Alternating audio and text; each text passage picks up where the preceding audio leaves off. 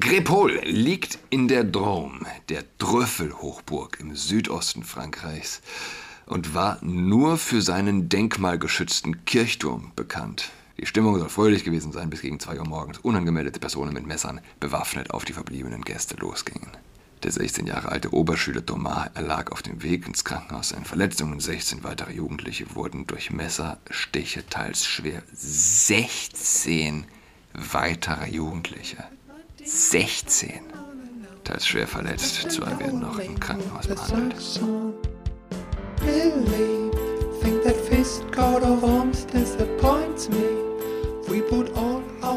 Hallo und herzlich willkommen zu Adrats Podcast. Mein Name ist Julian Adrat. Ich bin äh, etwas kränklich. Ich bin einfach nicht dafür gemacht. Ich bin nicht dafür gemacht, ein guter Vater zu sein. Das Testosteron macht mich anfällig für die Kinderkrankheiten. Corona, die Corona-Pandemie hat uns Männer, die alten Männer, die alten Männer, dahin gerafft, ist auch nicht wirklich kommuniziert worden, nicht wahr? Und äh, die jungen Männer leiden an den Kinderbazillen äh, wie heißt das, dieses, dieses Programm, das es gibt für, für Elternzeit und dieses, dieses ganze Gedöns.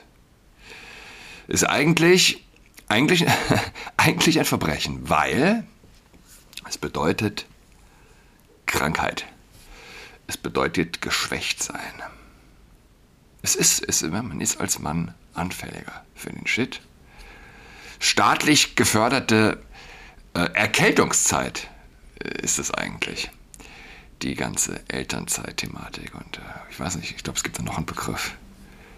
Wenn also der Papa nicht gefeuert werden darf und äh, weiter Geld bekommen für so und so viel Zeit. Und ähm, ja, meine, meine Kinder haben gerade die Ringelröteln. Ringelröteln. Die Erzieherin hat mich völlig aufgelöst angerufen. Oh, schreckliche Krankheit. Meldepflichtig. Ähm, total gefährlich, kommen Sie sofort. Ich habe also alles stehen und liegen gelassen. Vorgestern war das. Meine Leinwand unbehandelt liegen gelassen und äh, bin hin und äh, sie hat dann im Verlauf des Nachmittags auch noch äh, eine E-Mail geschrieben an alle Eltern. Ringelröteln. Hilfe, Hilfe, meldepflichtig und mit Links zu behördlichen Websites. Von Meldepflicht tatsächlich keine Spur. Wenn du siehst, dass jemand Ringelröteln hat, das sind dann solche schmetterlingsartigen rote, rote Flecken auf den Wangen oder eben Punkte an Körper und Armen, ähm, dann bist du nicht mehr ansteckend. Du hast also keine Chance. Und meine Kinder waren mit Ringelröteln im Schwimmbad und wir waren mit Ringelröteln auch nach dem Alarmanruf im Ballett. Den geht's gut, ja. Also Kinder vertragen, das ist gar kein Ding für die. Äh, einzige Gefahr ist anscheinend alte Menschen so ein bisschen äh, und vor allem Schwangere. Aber natürlich tückisch, weil du, wenn der Mensch ansteckend ist, siehst du es nicht. Und wenn du es siehst, ist er nicht mehr ansteckend. Ähm, was gab's? Naja, ich lese von der FAZ. Michaela Wiegel, die politische Korrespondentin der FAZ für Frankreich, mit Sitz in Paris. Eine Horde Jugendlicher aus einer Sozialbausiedlung hat ein Dorffest im Südosten Frankreichs überfallen. Ein 16 Jahre alter Junge erliegt daraufhin seinen Verletzungen. Die extreme Rechte sieht ihre Befürchtungen bestätigt. Kurz vor dem Trauermarsch für den 16 Jahre alten Thomas an diesem Mittwoch hat Innenminister Gérald Darmanin sein Schweigen gebrochen. Der oberste Polizeichef, der gern Präsident werden würde, beklagte in einer Fernsehsendung die Verrohung der Gesellschaft.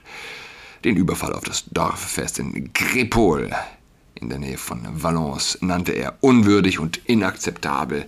Wir wissen nicht genau, was geschehen ist, oder besser, wir wissen es nur allzu gut, sagte der Innenminister. Das hörte sich nach 48 Stunden Beschweigen von Seiten der Regierung wie ein Eingeständnis ein. Auch die Presse berichtet fortan größer über den Angriff. Am Dienstag widmete die Zeitung Le Parisien dem Drama von Crépol die Titelseite. Marion Maréchal, die Enkelin des Front National Gründers Le Pen, war eine der ersten, die von einer barbarischen Meute sprach, die eine fröhlich feiernde Festgemeinschaft überfallen habe. Der Rassismus gegen Weiß, nee, der Rassismus gegen die Weißen schlägt fortan auch auf dem Lande zu, sagte die Spitzenkandidatin der extremen rechten Partei. Reconquête, Wiedereroberung für die Europawahlen. Ihre Tante Marine Le Pen äußerte, niemand ist mehr sicher. Dorffeste, Hochzeiten, Geburtstage seit einigen Jahren fallen Dörfer recht echten Razzien zum Opfer, so Le Pen. Und ich musste an den Ort in Frankreich denken, wo meine Familie seit wenigen Jahren ein Haus besitzt. Dort ist es so schön, dass es fast wehtut. Es ist äh, unfassbar touristisch, aber im Ort sind keine Autos erlaubt. Die Nächte sind totenstill und die Leute schlafen lange, stehen spät auf. Umgeben von Weinbergen liegt dieses Örtlein und Während der Woche, wo ich da war, habe ich, ich glaube, ich war einmal, dass ich eine muslimische Familie gesehen habe. Ich glaube, es waren Schwarze, eine Frau mit Kopftuch. Ich glaube, selbst das waren Touristen, aber weder unter den Einheimischen noch sonst wo gab es äh, Muslime zu sehen. Und als jemand, der in Berlin wohnt, auch als Saarländer, ja, war das auffallend. Aber dann gab es das Schild am Rathaus, am blumenbestückten Rathaus, wie dort überhaupt alles mit Blumen beschmückt ist. Und der Aushang mit Tipps bebildert, wie man sich also verhält bei einem Terroranschlag. Moment, what? Terroranschlag? Hier? Nichts wirkt unmöglicher. Zur Sonntagsmesse und zum Hochfest, das war unter der Woche, als ich da war, auch nahm Mariens in den Himmel, stand vor der Kirche die Polizei. Bei 30 Gläubigen oder so. In einem Dorf in den Weinbergen. Unfassbar. Der kanadische Intellektuelle Mathieu Bock-Coté, geiler Name, ne? Mathieu Bock-Coté, orakelt im französischen Pendant zu Fox News. Oh ja, dem Fernsehsender C-News, der Angriff habe eine Dimension der Eroberung. Das nächste Mal werden sie in die Häuser eindringen.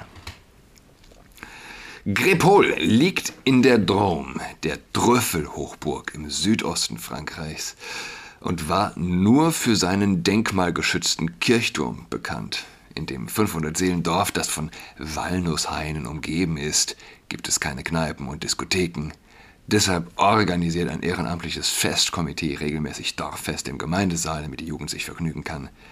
Annähernd 400 Gäste hatten sich am Samstagabend eingeschrieben und die 4 Euro Eintrittsgebühr entrichtet, von der das Buffet, der Discjockey und vier private Sicherheitsleute finanziert wurden. Die Stimmung soll fröhlich gewesen sein, bis gegen 2 Uhr morgens unangemeldete Personen mit Messern bewaffnet auf die verbliebenen Gäste losgingen. Der 16 Jahre alte Oberschüler Thomas erlag auf dem Weg ins Krankenhaus an Verletzungen. 16 weitere Jugendliche wurden durch Messerstiche teils schwer. 16 weitere Jugendliche. 16 teils schwer verletzt. Zwei werden noch im Krankenhaus behandelt. Über das Motiv der Angreifer herrscht Unklarheit. Ein Augenzeuge sagte der Regionalzeitung Le Dauphin, Le Dauphiné libéré. Die Angreifer hätten gerufen, wir wollen Weiße abstechen. Die Staatsanwaltschaft in Valence ermittelt wegen Mordes und versuchten Mordes in einer kriminellen Vereinigung. Es ist ein Albtraum, sagte Emmanuel Blas, die mit anderen Ehrenamtlichen den Abend organisiert hatte. Eine solche Gewalt haben wir noch nie erlebt, schilderte sie der Zeitung Le Parisien. Sie sei schockiert, dass viele Medien den Angriff zunächst verschwiegen oder als Schlägerei am Ende eines Dorffestes darstellten. Es war keine Schlägerei, es war ein Überfall, sagte Blas. Die Täter sind gekommen, um den Feierten, um die Feiernden grundlos abzustechen. Einem Türsteher wurden die Finger abgehakt. Ja. Die meisten etwa 20 Tatverdächtigen, nach denen gefahndet wird, sollen aus der wegen Rauschgifthandel und Kriminalität berüchtigten Sozialwohnsiedlung La Monnaie im 17 Kilometer entfernten Saint-Romain-sur-Isère stammen. Heilige Römer auf der Isère. Die Isère ist ein Fluss. Wie das klingt? Andere Seite. 17 Kilometer entfernte Siedlung, also. Die Staatsanwaltschaft warnte vor voreiligen Schlüssen. Die Bürgermeisterin von Kripol, Martine Lagui, sagte über die Täter, sie kamen nicht, um sich zu amüsieren, sondern um Böses zu tun. Das Dorf werde lange brauchen, um sich davon zu, äh, zu erholen. So, liebe Freunde, ich bin über den Satz gleich zu Beginn gestolpert und ich verstehe ja Michaela Wiegel. Es ist ein Satz, dem niemand widersprechen kann. Es ist ein Teflon-Satz, der erhaben ist über alle wunden Punkte, ja, die man so persönlich oder als Medienmensch ideologisch wie äh, ja, persönlich in sich und an sich trägt und fürchtet der Satz, die extreme Rechte sieht ihre Befürchtungen bestätigt. Ein seltsamer Satz, wenn man drüber nachdenkt. Und letztlich die Sprachlosigkeit, die Unfähigkeit, Böses Böses zu nennen. Und das ist, wenn man drüber nachdenkt, ein interessanter Punkt, weil wer nicht in der Lage ist, Böses Böse zu nennen, der kann Wahrheit nicht Wahrheit nennen. Das Böse ist real. Und wer die Realität des Bösen nicht eine Realität nennen kann, verliert eben den Bezug zur Realität, zur Wahrheit. Also die FAZ titelt Drama von Kripol. Der Spiegel nennt es Frankreich Doppelpunkt Jugendlicher bei Feier in Kripol erstochen. Sieben Verdächtige festgenommen. Mhm. Drama. Frankreich Doppelpunkt und lasst mich doch nochmal schnell googeln. Grepol. Also, was trifft es eher? Drama oder Messerattacke? Messerattacke oder tödlicher Überfall? Tödlicher Überfall oder Messerüberfall? Wie es die Augsburger Allgemeine nennt. Messerattacke, die NZZ. Blutbad bei Party, die Welt. Und wie gesagt, die FAZ Drama. Drama klingt für mich nach Theater. Ja? Ein Drama ist, lassen wir doch mal, ist ein Lustspiel und Trauerspiel umfassende literarische Gattung. Oder ein Schauspiel, in dem ein tragischer Konflikt dargestellt wird. Und wenn das ein Drama war, dann war auch, äh, dann könnte man auch den Hamas-Angriff ein Drama nennen. Apropos Hamas, ich hatte mir das schon vor Tagen, vor Wochen hier gescreenshottet. Ein Tweet von Paul Ronsheimer, Bildjournalist, auf TikTok, X und Insta hat ein irres Analysevideo, das belegen soll, dass ich nicht im Gazastreifen war, sondern alles von einem Greenscreen aufgenommen habe. Über 500.000 Views, tausende Likes und tausende Kommentare in die Richtung. Wir wussten es doch. Per Instagram schreiben mich Hunderte mit Klarnamen an, die mich als Lügner bezeichnen und allen Ernstes diesen verrückten Wahnsinn vom Greenscreen glauben. Ich kann damit umgehen. Aber frage mich, Wann hat das eigentlich begonnen, dass diese irresten, absurdesten Verschwörungstheorien hunderttausendfach geteilt wurden? War das vor Corona und Ukraine schon genauso? Und wie, was kann man dagegen tun? Das ist eine wichtige Frage und eine wichtige Feststellung. Und ja, manche werden ahnen ach ja, Julian, jetzt fängst du wieder damit an. Aber habe ich nicht recht? Ist nicht doch der Homokult schuld? ähm, wisst ihr, ich, ich habe die Kirche, die mir sagt, was richtig und falsch ist. Ich habe die Bibel. Was sagt einem Menschen, was richtig und falsch ist, der aber nicht an die Bibel glaubt? Er hört, er hört, Männer können Männer heiraten. Er hört, Männer können schwanger werden. erhört, Männer im Frauensport sind ein fairer Wettbewerb. Und was es mit ihm macht, ist folgendes. Er schmeißt alles über den Haufen. Ronsaman Israel? Fake. Mordende Hamas? Fake. Getötete Babys? Fake. Ungern spricht man über echtes Leid, echte Massaker im eigenen Land, wie es Frankreich wieder gezeigt hat. Und es ist offensichtlich, dass, die, dass wir dabei regelrecht metaphysischen Boden betreten, weil wann und warum denkt der Mensch, was er denkt? Warum passiert auf der Welt, was passiert? Und warum ist die Zeitung jeden Tag gleich dick?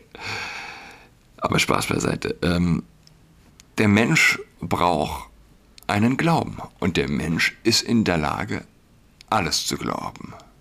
Und eine Gesellschaft braucht ein Fundament. Und wer in der Lage ist, wie gesagt, ich glaube, dass gerade viele aus dieser Verschwörungsecke eben nicht sozusagen dem Homokult, vereinfacht jetzt mal gesprochen, ähm, anheimgefallen sind, sondern das finden die auch komisch und irrsinnig. Aber woran sich dann festhalten? Man schmeißt alles über den Haufen. Ja. Mein, mein Beitrag letzte Woche, Sonntag kam das erst, glaube ich, beschäftigt sich auch mit einer gewissen kognitiven Dissonanz im Hinblick auf gesellschaftliche Entwicklungen. John Peterson, der kanadische Starphilosoph, hat neulich in der Sendung des Briten Piers Morgan Juden als Kanarienvögel der Gesellschaft bezeichnet. Wenn Kanarienvögel im Stollen von der Stange fielen, war es für die Bergleute ein Hinweis auf große, noch unsichtbare Gefahr. Schon geringe Dosen Kohlenstoffmonoxid bringen sie um. So ähnlich sei es mit den Juden. Sie seien eine Minderheit, demnach schutzlos, sie seien erfolgreich, demnach prädestiniert für Neid. Die Reife einer Gesellschaft, so Peterson, sei danach zu bewerten, wie sie mit einer erfolgreichen Minderheit umgehe. Ich hatte das im Podcast auch schon erwähnt. Mir leuchtete das ziemlich ein und dabei musste ich an eine andere Minderheit denken und kam zu dem Schluss, würden Juden wie Transsexuelle hofiert, müssten sie sich in Deutschland keine Gedanken machen. Vergangenen Mittwoch fand die erste Lesung zum Selbstbestimmungsgesetz im Bundestag statt. Per, per Sprechakt soll es möglich sein, seinen Geschlechtseintrag im Personenstand höchst offiziell einmal im Jahr zu ändern es sei denn, es ist Krieg, wie in Israel zum Beispiel. Aber diese Realität hat Gott sei Dank das Selbstbestimmungsgesetz noch nicht eingeholt. Übrigens soll es manchen Zahlen zu folgen schon mehr Transsexuelle in Deutschland geben als Juden. Es blieb nie bei den Juden, zeigt die Geschichte. Auch jetzt ist es erst der Judenhass, der akute gesellschaftliche Probleme in die Leitartikel der Altmedien bringt das Bild vom Kanarienvogel bewährt sich also und man kann ruhig darüber kontemplieren, während sich eine erfolgreiche Minderheit weltweit nicht mehr offen in den Städten mit großem muslimischen Bevölkerungsanteil zeigen kann, wird im Deutschen Bundestag ein Gesetz besprochen, das ein seelisches Unwohlsein legislativ adelt. Eine reife Gesellschaft sieht anders aus, finde ich. Denn insbesondere der demokratische Rechtsstaat braucht eine intellektuelle Stringenz. Da sind wir bei dem Punkt, auf den ich hinaus wollte. Du kannst nicht sagen, nie wieder ist jetzt und gleichzeitig einmal im Jahr zum Amt laufen, um dein Geschlecht zu ändern.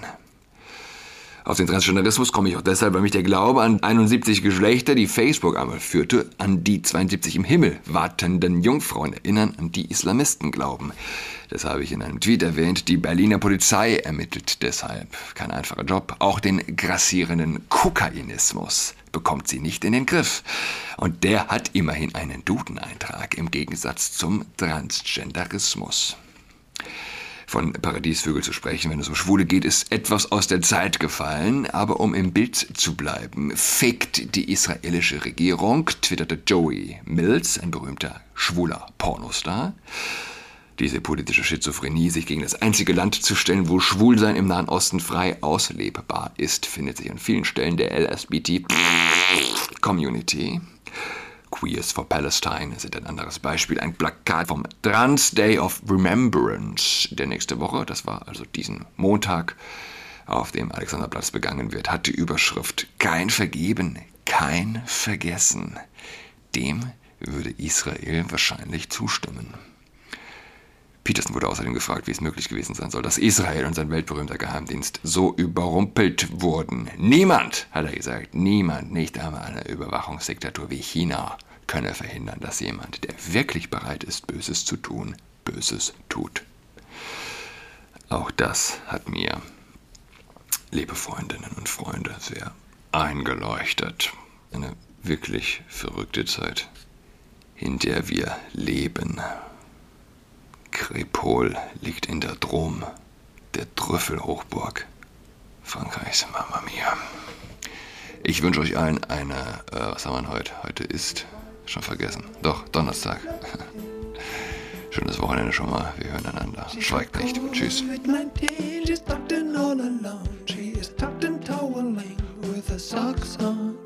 She's got COVID-19, she's tucked in